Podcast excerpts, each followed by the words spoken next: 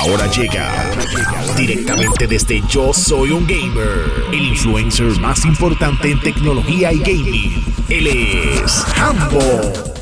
Ayer por fin tuvimos detalles de lo que va a estar pasando en el 2021 en lo que tiene que ver la plataforma de PlayStation. Ellos tuvieron una conferencia llamada el State of Play, donde hablaron de 10 videojuegos. De esos voy rapidito a hablarles de 5. El primero va a estar saliendo en abril 30, se llama Returnal. Returnal eh, es uno de esos títulos que de verdad se ve un poco tenebroso, pero está más enfocado en lo que viene siendo una acción rápida. Eh, te estás moviendo y transportando a, lo largo del, del título. Eh, se ve bien bien oscuro, que yo creo que eso a mucha gente le ha llamado la atención. Por otro lado, de igual forma, presentaron un juego que no había visto hasta el momento y no se había presentado, se llama Sifu. Sifu también va a estar saliendo en 2021, aunque no tiene fecha de lanzamiento, pero cuando lo vi inmediatamente por mi mente lo que pasó fue Kung Fu, o sea, como la serie Kung Fu, pero esta, este personaje a la medida del trailer que presentaron, eh, mientras perdía o caía al piso, se ponía más viejo. O sea, no sé si es que se sigue desarrollando como un Kung Fu Master o algo por el estilo,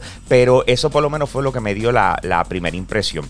Por otro lado, el 6 de abril va a estar llegando Oddworld Soulstorm. Y bien interesante porque eh, para los que tengan un PlayStation 5, este título lo vas a poder eh, descargar gratis a través de PlayStation Plus si estás suscrito a la membresía.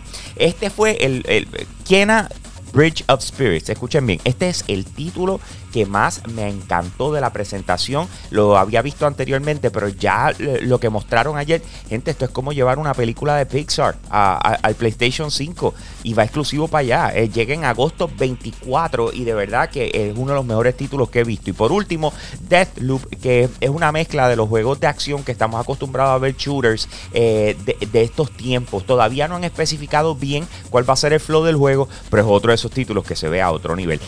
El cierre grande que tuvo eh, la gente de PlayStation ayer en lo que fue su conferencia, el State of Play, fue al hablar de Final Fantasy VII Remake. Este título ya salió, o sea, no es nuevo, pero sin embargo viene el update para PlayStation 5 en junio 10. Les voy a decir algo, pusieron side by side para uno poder ver la diferencia entre PlayStation 4 y PlayStation 5. Y les digo con toda honestidad, se ve a otro nivel, se ve espectacular. O sea, el cambio es bastante significativo. Lo bueno de esto es que si lo tienes en PlayStation 4, el upgrade a PlayStation 5 no te va a costar nada. Eh, obviamente, si lo quieres comprar para PlayStation 5, sí, pero también lo van a estar lanzando con un nuevo contenido que le llaman Integrate.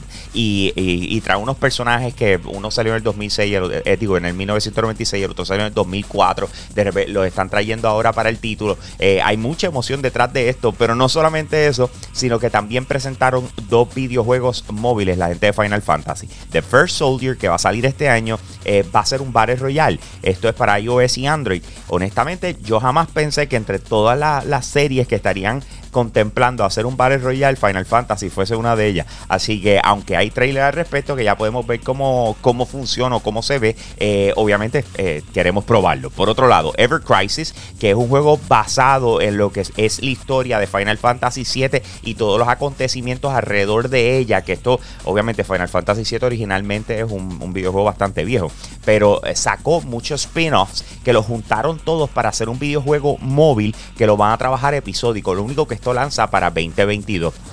Me parece que es bien importante para que una compañía siga creciendo y desarrollándose, obviamente aprender de sus errores. Y esto es lo que estamos viendo con Electronic Arts, que es una publicadora, tiene varios estudios que están bajo sus costillas. Eh, y hace poco, de hecho, ayer les estaba hablando de que Anthem, que fue un videojuego que ellos lanzaron, decidieron tumbarlo por su totalidad y decir, mira, ¿sabes qué? No hay manera de revivir este juego o, o mejorarlo ya después de dos años en el mercado, así que lo vamos a tener que sacar. Ok movieron la gente a trabajar en otros videojuegos, pero una de las franquicias que ellos tienen súper importante se llama Dragon Age. Hasta el momento lo que sabíamos, lo que se había escuchado era que Dragon Age iba a tener un servicio en línea, o sea que ibas a poder jugar con otras personas, quizás estas querían competir contra Elder Scrolls Online, eh, pero sin embargo eh, Electronic Arts ha dicho, ¿sabes qué?